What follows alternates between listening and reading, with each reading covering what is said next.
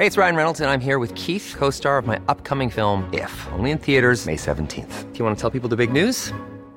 All right, I'll do it. Sign up now and you'll get unlimited for $15 a month in six months of Paramount Plus Essential Plan on us. Mintmobile.com slash switch. Upfront payment of $45 equivalent to $15 per month. Unlimited over 40 gigabytes per month. Face lower speeds. Videos at 480p. Active Mint customers by 531.24 get six months of Paramount Plus Essential Plan. Auto renews after six months. Offer ends May 31st, 2024. Separate Paramount Plus registration required. Terms and conditions apply if rated PG. Heraldo Podcast. Un lugar para tus oídos.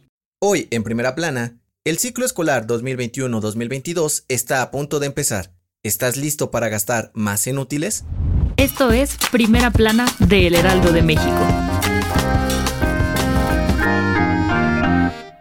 A tan solo unos días de que comience el ciclo escolar 2021-2022 y tras más de un año del cierre de escuelas por la pandemia de COVID-19, los alumnos deberán cambiar las computadoras por útiles para el regreso a clases presenciales. Sin embargo, los padres de familia no estarán nada contentos porque estos subieron su precio hasta un 15% con relación a los años anteriores. De acuerdo a los datos de la Asociación Nacional de Fabricantes de Artículos Escolares y de Oficina, el aumento en los precios de los útiles escolares se debe al desabasto de materias primas a nivel mundial y al aumento en los costos de las importaciones. Además, la crisis de COVID-19 provocó el cierre de más de 25 mil papelerías y las que siguen abiertas tienen poco inventario en sus tiendas, lo que puede provocar el desabasto para el próximo ciclo escolar. Aunque el calendario marca que el siguiente ciclo escolar iniciará el próximo lunes 30 de agosto, la SEP no ha dado a conocer una lista oficial de los útiles escolares que serán necesarios para el regreso a clases presenciales, con información de Laura Quintero. Si te gusta Primera Plana, no olvides seguir nuestro podcast en Spotify para estar al día de las noticias más importantes.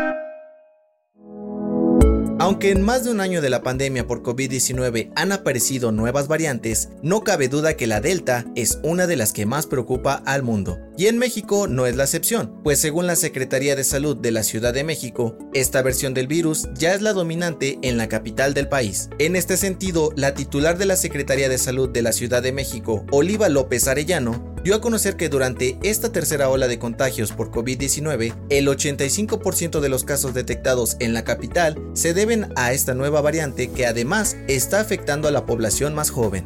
De acuerdo a la Organización Mundial de la Salud, la variante Delta del COVID-19, originaria de la India, es más agresiva, se propaga mucho más rápido y además es resistente a algunos tratamientos e incluso a algunos efectos de la vacuna. Las autoridades de salud informaron que debido a esto hay al menos 12 menores de edad hospitalizados en la capital del país, pero ninguno de ellos se encuentra grave. Ante esto, la titular de la dependencia hizo un llamado a todas las personas, específicamente a la población más joven, para que no bajen la guardia, sigan usando el cubrebocas y no asistan a reuniones o eventos para evitar que haya más contagios. Con información de Almaquio García.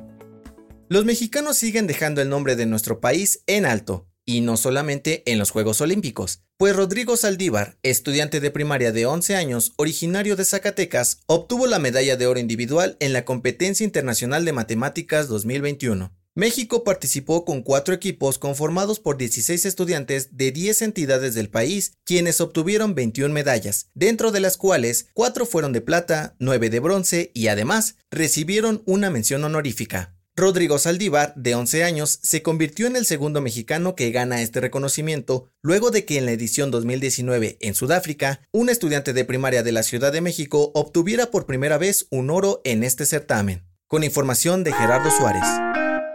En otras noticias, este domingo se llevó a cabo la consulta popular, donde se preguntó si se debe o no investigar y juzgar a los expresidentes de México, en la que según las estimaciones del INE, participaron aproximadamente 7 millones de personas. Para que los resultados sean aplicables, la participación debe ser de al menos el 40% del padrón electoral. En noticias internacionales, el fin de semana Israel comenzó a aplicar la tercera dosis de vacuna anti-COVID de Pfizer a mayores de 60 años, a quienes se le administró la segunda inyección hace al menos 5 meses. Se convirtieron en el primer del mundo en hacerlo. Y en los deportes, en los Juegos Olímpicos de Tokio, el italiano Gianmarco Tamberi y el catarí Mutaz Esabarshim se proclamaron co-campeones en salto de altura. Ambos atletas empataron y rechazaron disputar un desempate, por lo que decidieron compartir la medalla de oro. El dato que cambiará tu día. ¿Sabías que el corazón es el órgano más fuerte y poderoso del cuerpo humano? De acuerdo con los investigadores del Departamento de Medicina Cardiovascular de la Universidad de Yale, la potencia que genera la presión con la que el corazón bombea sangre a todo el cuerpo durante un día es suficiente para mover un coche por más de 32 kilómetros. Esto fue Primera Plana, un podcast de El Heraldo de México. Encuentra nuestra Primera Plana en el periódico impreso, página web y ahora en podcast.